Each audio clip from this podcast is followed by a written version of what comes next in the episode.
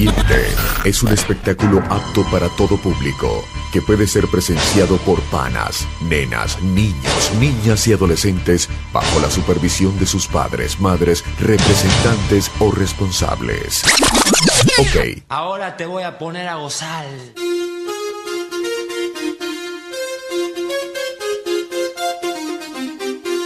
ya estamos preparados.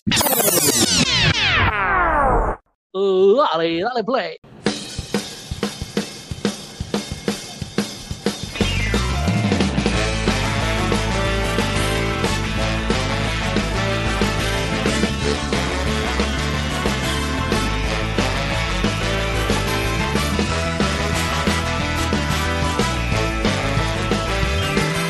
Damas y caballeros, les damos la bienvenida a la segunda temporada del podcast más casero de la 2.0.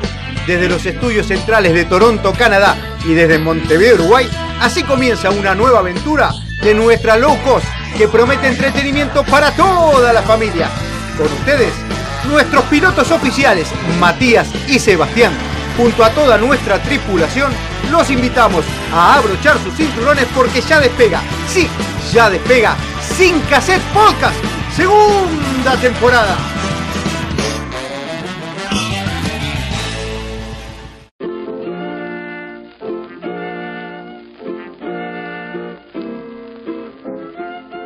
¿Arranco yo?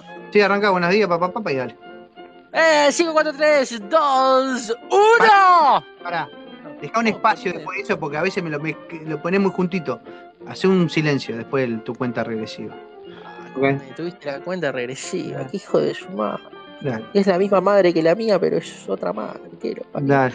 5, 4, 3, 2, 1.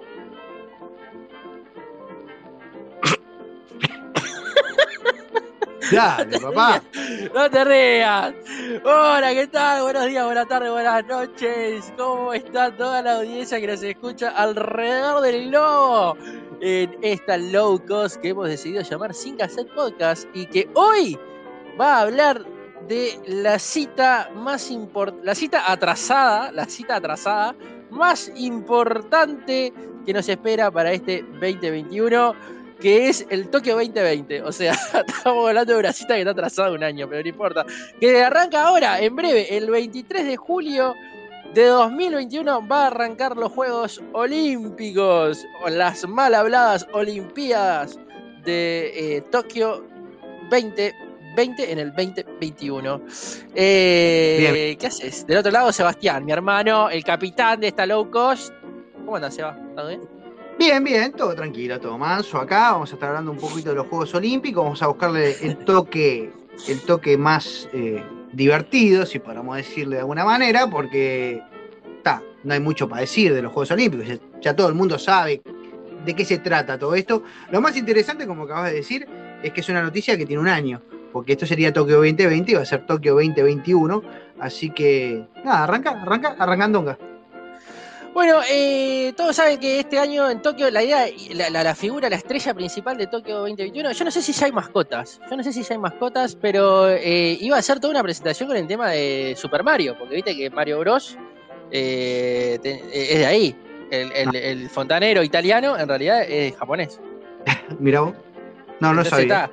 Y yo no sé si van a haber mascotas, pero bueno, eh, en esta idea iba a arrancar todo con eso de, Mario, que me acuerdo que creo que fue Londres, porque ya fue hace cinco años, creo que fue Londres la última, eh, o Río, no, fue Río, ya ni me acuerdo cuál fue la última la Olimpiada, no, no tengo ni idea. Vamos si fue Londres o fue Río, pero me acuerdo que, viste que hacen la inauguración y después cuando hacen la fiesta de cierre te presentan la que va a ser la próxima. Y me acuerdo que era eso, que iba a estar como Super Mario involucrado, pero no es el único nuevo que va a haber en las, en, las Olimpiadas, así como diciendo el embajador eh, de, Tokio 2021 va a estar Super Mario Bros.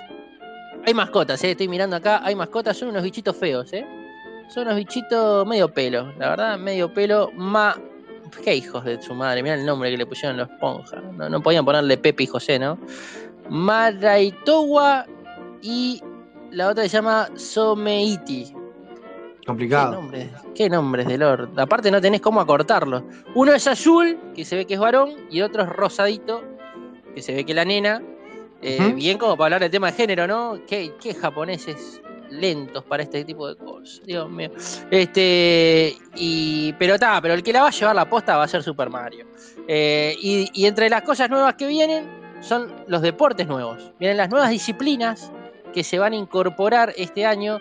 Y me parece que están buenas, ¿eh? Me parece que están buenas. Hay- yo tengo, acá tengo alguna y tengo un bonus track que, que creo que ya se hizo A ver. eh, en, la, en la última Olimpiada, pero que le vamos a hablar a- al final porque yo si se habló, me lo perdí. Y después quiero hablar también de alguna otra que nos vayamos acordando que me parece que las que estaban y las sacaron. Y, o, o- o nunca sé si están o no están. Pero, pero vamos a hablar, vamos a arrancar con la primera que me parece que está buena, que es el surf.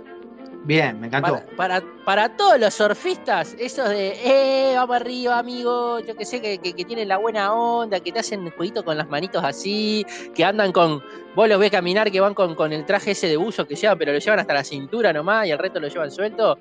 Y siempre, viste que siempre hay un rubio despeinado que vos decís, "Qué hijo de puta, mira el pelo que tiene y va así, todo facherito. Y qué cosa linda una mujer que surfea. Qué cosas lindas las mujeres que surfean.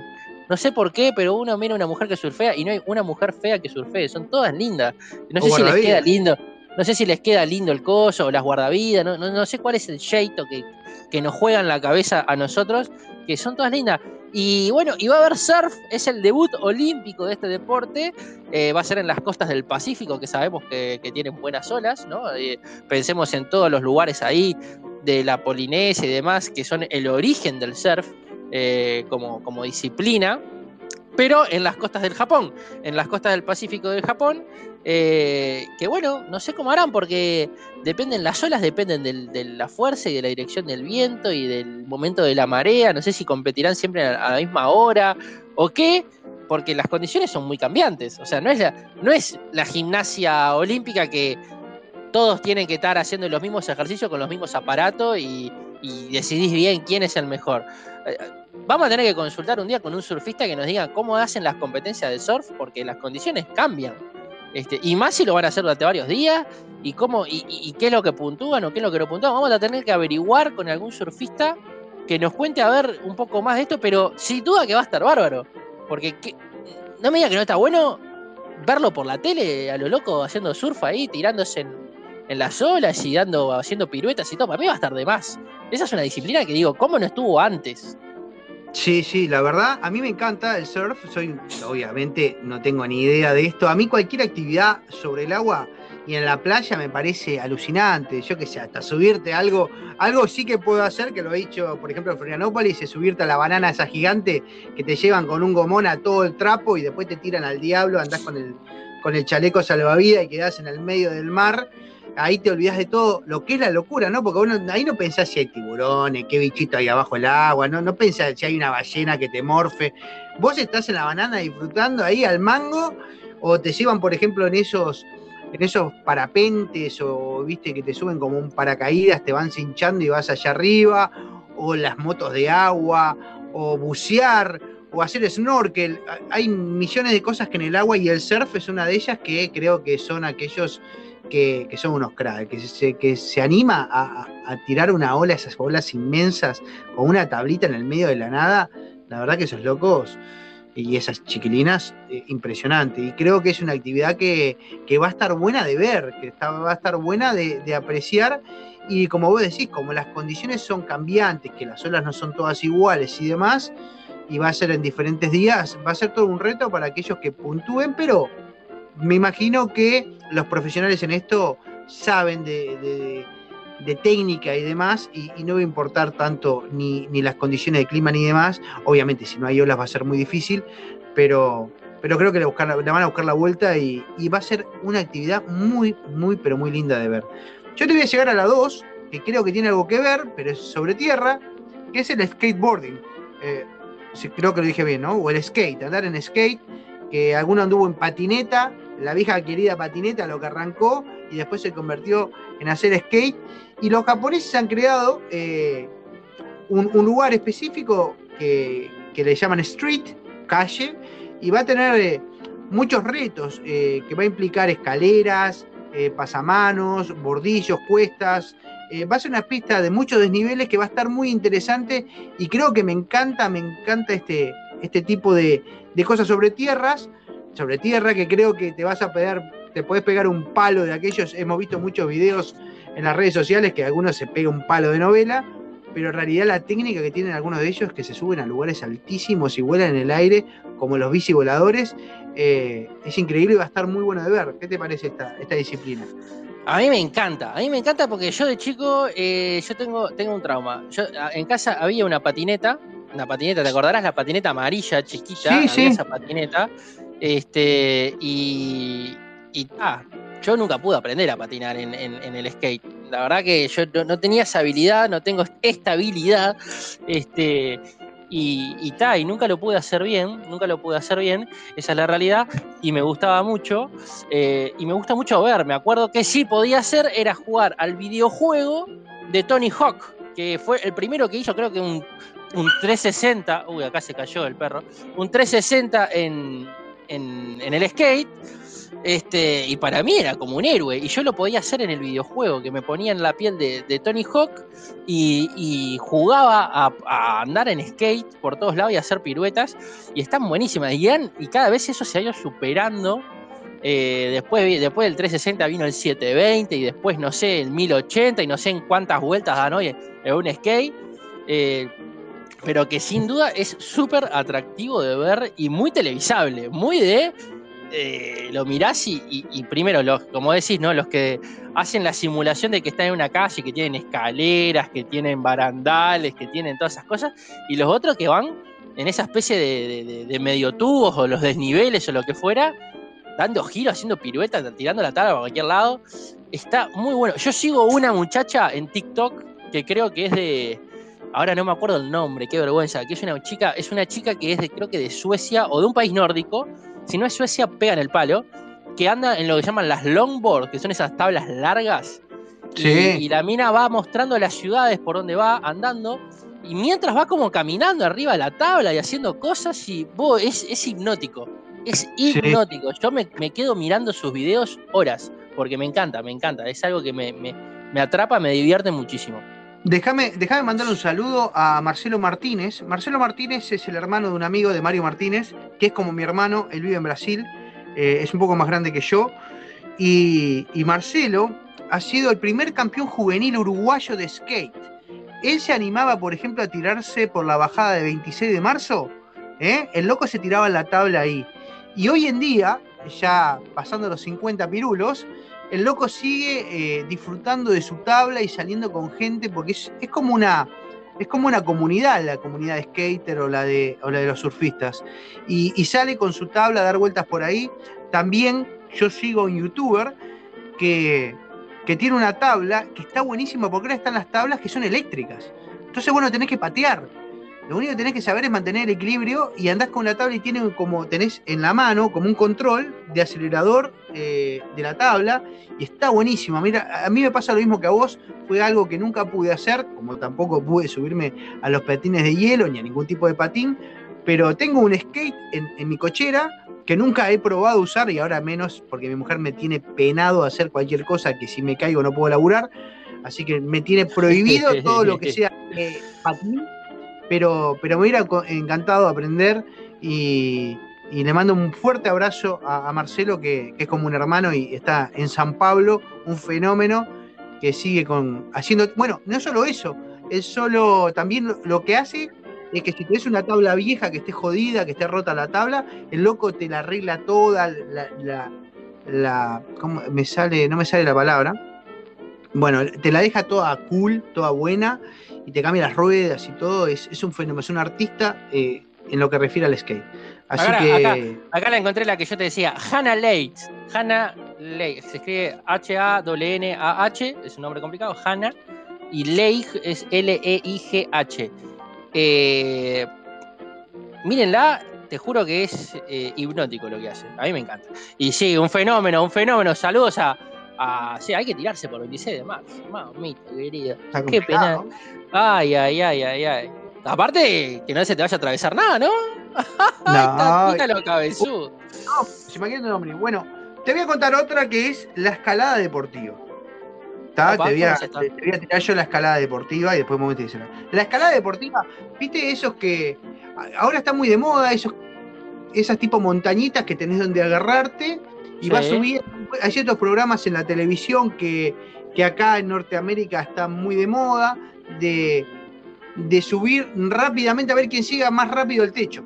Y a veces son escaladas que son tremendas y es una pared vertical que tiene diferentes eh, agarraduras donde puedes poner tus pies, tus manos. Obviamente siempre se dice que hay tener que tener tres puntos de contacto siempre, las dos manos y un pie o los dos pies y una mano, para no perder equilibrio. Aquellos que son profesionales se saben colgar de un solo dedo y son unos monstruos, la verdad que los admiro. A mí la, la escalada, incluso esas que hacen en montañas, que nadie subió, los locos se largan y van con un clavito, una cuerda y van subiendo. Impresionante, impresionante. También otra disciplina que va a estar muy buena, pero muy buena de ver. Sí, a mí me hace acordar, a mí me encanta porque es como, es como la versión más eh, sutil o más, digamos, ok, esta es la parte olímpica del American Ninja Warrior. Exacto, exacto. A mí me hace, ¿te acordás? Eh, yo cuando estaba allá, cuando me acuerdo que fue cuando descubrimos, o por lo menos yo descubrí American Ninja Warrior, porque acá todavía no lo pasaban, eh, lo, des- lo descubrí cuando estuvimos en Canadá, o, o no me acuerdo si ya estaba acá, pero no había muchas temporadas, recién empezaba. Eh, mi ídolo era Isaac Caldiero, que le decíamos la ardilla, porque era impresionante, se colgaba de cualquier cosa y, y volaba sobre los ejercicios. Este, después hay muchos más, ¿no? Pero mi ídolo era Isaac Caldiero, que si, si un día nos escucha Isaac Caldiero, eh, quiero que él sepa que nosotros le decimos la ardilla. La ardilla, ese es su apodo oficial y espero que se haga mundial. Eh, y esto está buenísimo, es, eso de escalar. Acá hay mucho en algunos, bueno, ahora no se puede por el tema de la pandemia, pero en los locales de fiestas infantiles había Sí. mucho de, de- de la pared escalada. Y es más, Claro. y es más, en la. En donde se encuentra el zoológico, acá en Montevideo, el viejo zoológico de Villa Dolores, que obviamente el zoológico se cerró y se reformuló toda la parte frontal, la que da hacia Rivera, como una plaza multipropósito, una plaza inclusiva, este, con parte de juegos, de enseñar de, elementos lúdicos y, didácticos. Una de las cosas que hay es una, pared escalada porque es muy divertido, es muy divertido intentar escalar y me parece que esto que va a ser desde un aspecto deportivo además, ¿no? De competencia, va a estar buenísimo y va a ser muy de, a ver, de, que ponen uno contra, contra otro de repente en los que son de velocidad. Eh, o, o- o que tenés el relojito, porque no sé cómo lo van a implementar, si es uno contra otro y se van eliminando, eh, o si ponen el relojito del tiempo que hizo uno y al lado el, el que tiene que superarlo, y, y- y vas a terminar hinchando por uno y dice, vos, este tiene que ganar porque es un. Y vas a terminar eligiendo uno y vas a hinchar y vas a competir desde tu casa por quién querés que gane. Eso me parece que está, que es el espíritu de la competencia de los Juegos Olímpicos, de decir, ay, quiero que gane este. Me parece que está, eso va a estar bueno. Está bueno, Eh, sí, sí, sí. Otro deporte que se incorpora y que no entiendo, no entiendo cómo no estuvo antes. O si lo estuvo, no entiendo por qué se sacó. Y, ahora se reincorpora, que es el karate. O sea, Sí. todos sabemos que está el judo eh, histórico en, en- en el. Y tenemos la. ¿Cómo se llama la campeona de judo? La Argentina. Y- Campeón, campeón de judo. La, pe- la Peque no me acuerdo cuánto. La Peque, le dice la Peque. Es ¿Cómo la? Peque. La Peque no me Paula acuerdo Pareto. cuánto. Paula La Pareto. Peque Pareto. Peque Pareto. sí. que es una genia, una genia la Peque Pareto. De esa misma estaba hablando. Eh, todos conocemos el judo, sabemos que agarrarse, tirarse, qué sé yo, papá, que es una disciplina milenaria casi.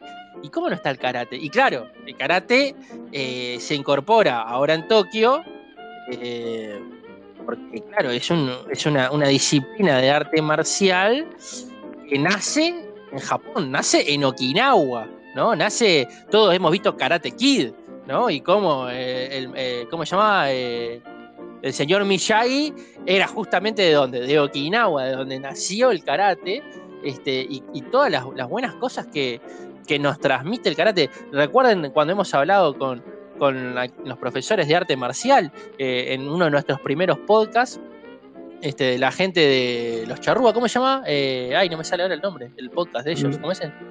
Radio Charrúa. Radio Charrúa, ahí va, sabía que era Charrúa, no me acordaba el, el término previo. Radio Charrúa, que ellos son profesores de otras artes marciales, pero el karate es una de las artes marciales milenarias este, y que es más profesa en todo el mundo, que hasta películas ha tenido, y cómo no, no estaba acá. Bueno, este va a ser su debut, eh, el Nippon Budokan va a ser la, la- la modalidad. Vamos a tener que aprender también, porque eso también está bueno, ¿no? Aprender un poco de los deportes. Me parece que eso está, está genial, viste que cada vez que pone una disciplina nueva es aprender un poco de los deportes de los cuales no tenemos realmente ni idea. Entonces, eso, me parece que está buenísimo. Y, y vamos arriba. Vamos, a- vamos a. ¡Wow, wow, wow! yo! Así, tipo karate. ¡Ya! Y vamos arriba. Me parece que está copado. sí, está copado, está copado. A mí me gustaba mucho ver sumo, ¿viste? Los dos gordos que están de calzoncillo grande. Ah, Eh, sí. es, es impresionante. Pero el karate tiene una técnica, ¿viste? Lo- uno tiene más, yo por lo menos no sé nada de karate, mi, mi hijo hizo karate, pero no entiendo, no entiendo mucho, pero tengo más esa idea de competencia tipo Karate Kid, que hemos visto competencias de karate, las peleas de, de Karate Kid, pero, pero sí, es una disciplina que uno no entiende cómo no estuvo, no estuvo antes en las Olimpiadas, siendo que es una disciplina milenaria, que, que tiene muchísimos años y, y que la tenemos incorporada, como bien dijiste, a través de, de series o, películas. Otro deporte que va a surgir, que también no se entiende por qué no está, si- siendo que en algunos países como puede ser Canadá, Estados Unidos, tiene ligas realmente muy importantes, en Venezuela, en Centroamérica, eh, que es el béisbol. El béisbol, aquella pelota maciza, gorda, pesada, que se tira y que hay un tipo con un bate y un casco que le va a pegar un batazo y va a ten- intentar hacer un home run, sacarla fuera del estadio. Eh, eh, no estaba antes en las Olimpiadas. Lo que puedo entender que es algo que es un juego que puede demorar mucho tiempo. Eh, el béisbol no es un partido que, tiene un tiempo limitado, ¿no? Entonces va a depender de carreras y, va a ser lindo aprender de este deporte que acá en Canadá eh, es muy popular, eh, lo practican mucho los niños. Creo que de los que deportes que practican más los varones son el hockey sobre hielo, el béisbol y el lacrosse, que es el deporte nacional. Pero el béisbol es muy popular porque es un deporte como, como el fútbol para nosotros, barato. Porque vos con un bate y una pelota ya lo, lo podés practicar, no tenés demasiado equipamiento, obviamente, después te compras el casco, etcétera, etcétera. Pero, viste, una canchita de béisbol ahí en todos lados, no necesitas demasiadas cosas, no necesitas una pista de hielo que tiene que estar congelada para poder hacerlo. Entonces, eh, es algo que practican mucho los niños por acá y va a estar muy bueno de, ver y de aprender las reglas, de, de saber cómo puntúan, estrategias que uno realmente desconoce. Eh, a veces ve algún video en la web y ve que una situación pasa y la gente se ríe y uno no entiende de qué se están riendo, pero, pero el béisbol eh, es un deporte que va a estar muy bueno de ver. Exactamente.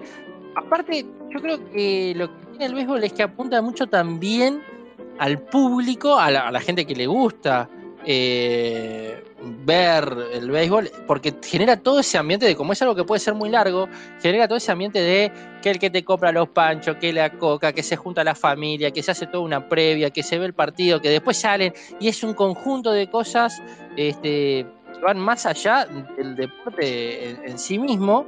Seguramente acá eh, van a van a de repente quizás hacer una modalidad más corta, me imagino, yo estoy hablando sin saber cómo hacemos en, en nuestro podcast, este, me imagino que harán una modalidad un poquito más breve para ver cómo lo resuelven, porque si no, los partidos pueden ser realmente largos y qué sé yo, se puede complicar.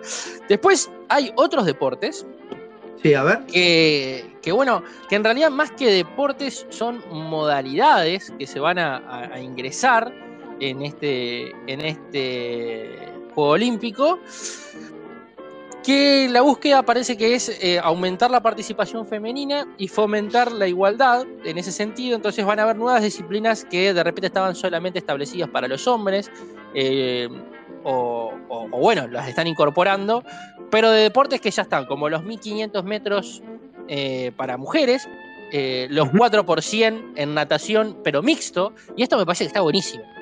acá está buenísimo, porque, a ver, ya no va a estar Michael Phelps, ya no está, eh, ya no está Usain Bolt, ¿no? que son las mega estrellas de, lo que han sido los últimos Juegos Olímpicos. Sí va a estar eh, Simon Biles, que no sé si la, si la viste estos días, de la, morocha de la gimnasia olímpica de Estados Unidos, Simon Biles, que hizo un salto que nunca se había hecho en la historia, nunca lo había hecho una mujer.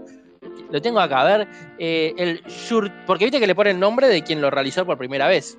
¿no? Eh, es, como la tradición.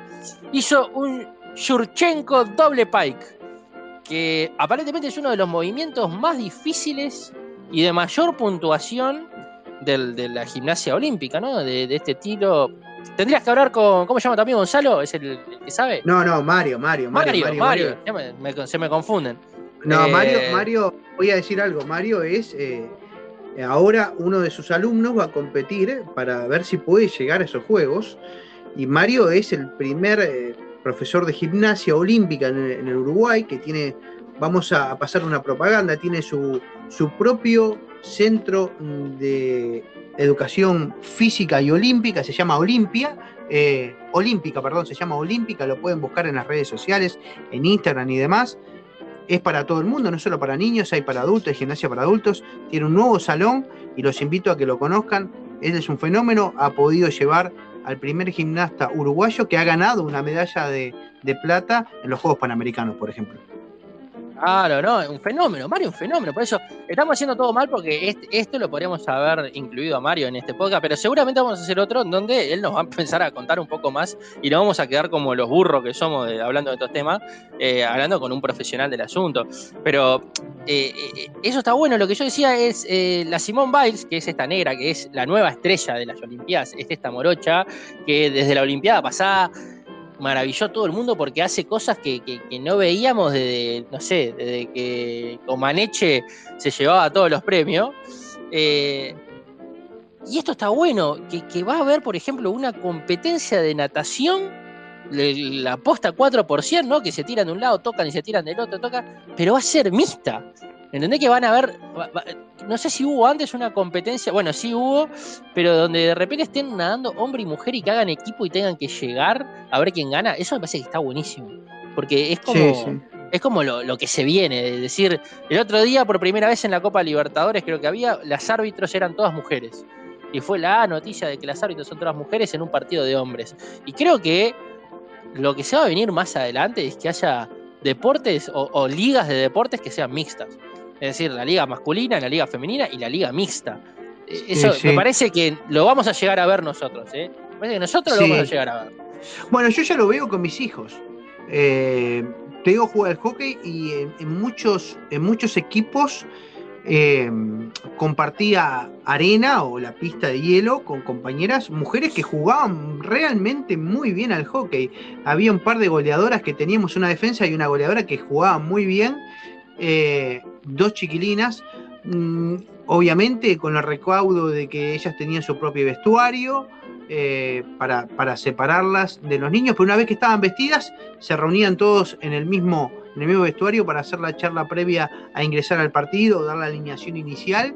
Y los chiquilines están más, más acostumbrados, se ve en el fútbol también acá, en muchos deportes donde las niñas y los varones comparten el mismo equipo y me parece muy interesante. A veces eh, yo por lo general a veces uno elige que las niñas se incorporen a ciertas actividades que estén rodeadas de niñas, pero hay padres que, van mucho, mucho más allá, a veces con la finalidad de que su hija se enfrente a varones, hace que de repente pueda desarrollar eh, un carácter, porque los varones son un poco más agresivos y demás, al momento de jugar.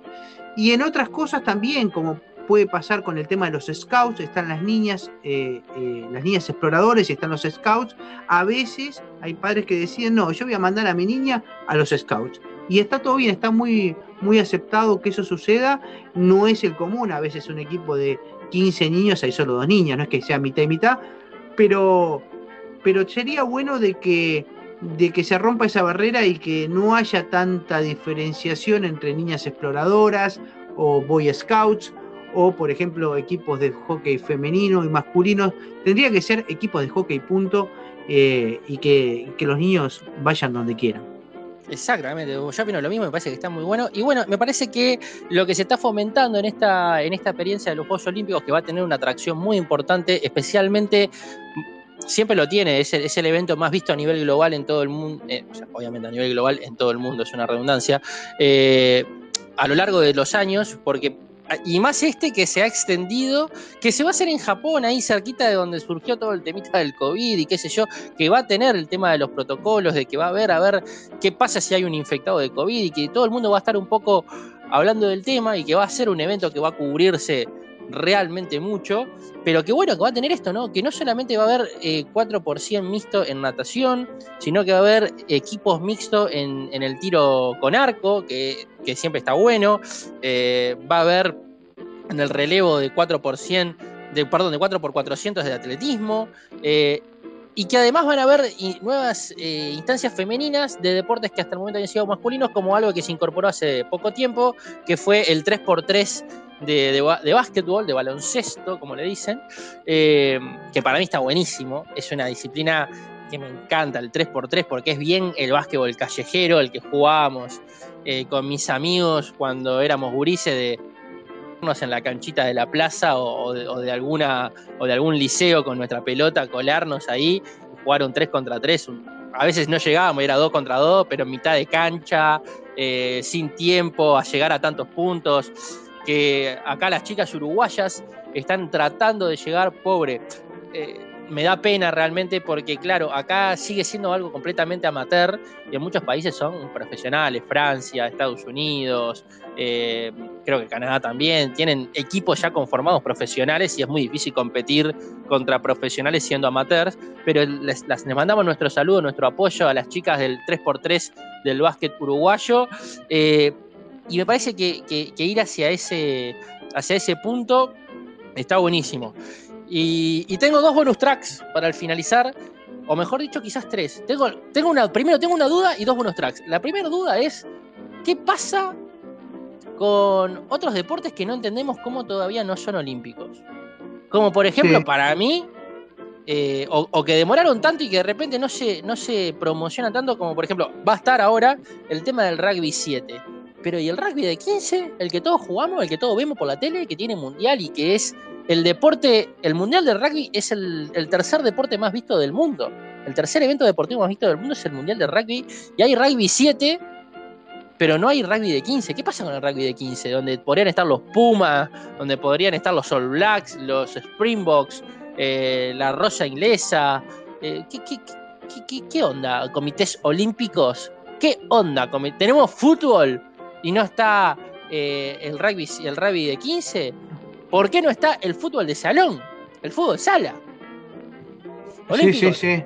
¿Qué pasa? Olímpicos. Y, aparte de ahí estaríamos tocando un sentido un poco más amateur, ¿no? Porque eh, ciertos deportes, no tanto el rugby, pero sí el fútbol sala, tenés equipos profesionales, obviamente, hay competencia. Ahora justamente el, el, último campeón por primera vez le ganó a un equipo brasilero que había salido cinco veces campeones de la Copa Libertadores, es el equipo a vencer.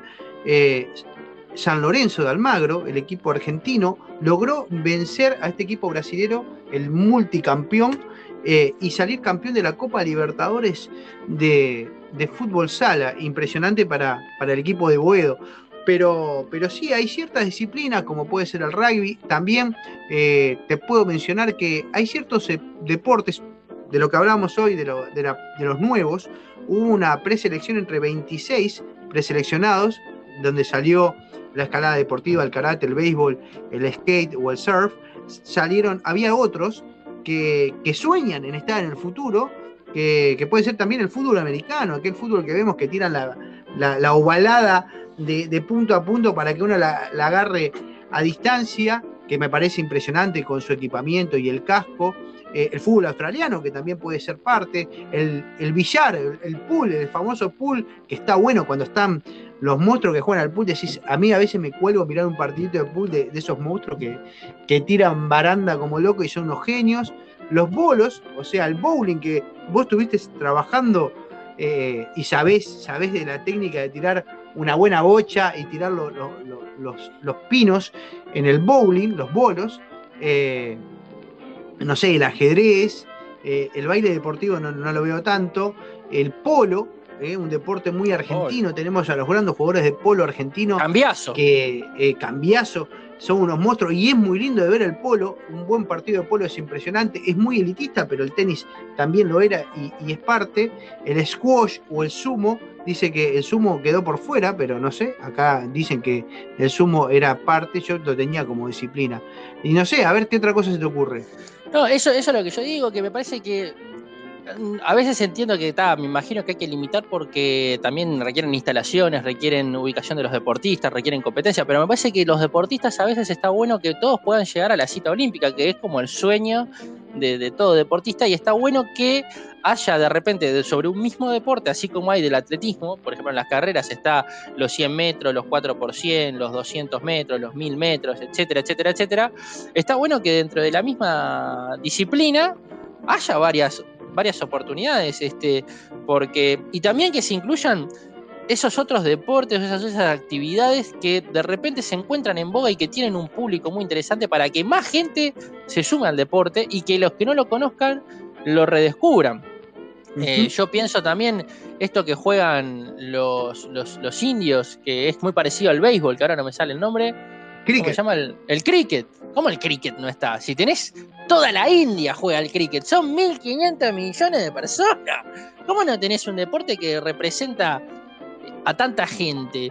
Eh, que, en real, que, en realidad es un deporte inglés, ¿no? Porque es claro, inglés obvio. el cricket. Los ingleses lo practican, obvio. ¿no? Sí, obvio, o sea, ahí está la colonización de por medio, pero tenés la equitación, que es algo también elitista, el trabajo de los caballos, pero ¿cómo no tenés el polo? Que es la competencia por sí misma muy similar a, cualquier deporte con pelota. Eh, yo qué sé, eh, mencionaste el squash, mencionaste el sumo, eh, el ajedrez, que se lo considera un deporte y que tenés y que hoy en día ha visto la revolución que ha generado Gambito de Dama, que la vi el otro día en Netflix y que es uno de los programas más vistos eh, a nivel de streaming en el mundo. Es decir, genera un interés, aunque sea ese juego de las partidas rápidas, ¿no? Pero incorporarlo, decir, yo qué sé, Sí, ni sí, que hablar sí. del fútbol americano, el bowling, como decías, las diferentes opciones de, de billar, que, que- que aparte hay muchos juegos de billar distintos, y así con, con un montón de, de otras concepciones. Por ejemplo, el bowling, no entiendo cómo no está el bowling y de repente está, yo qué sé, el curling. Está el curling en las Olimpiadas del de invierno y no está el bowling en las del verano, que es como algo similar, o, o las bochas, las bochas, el clásico juego de bochas.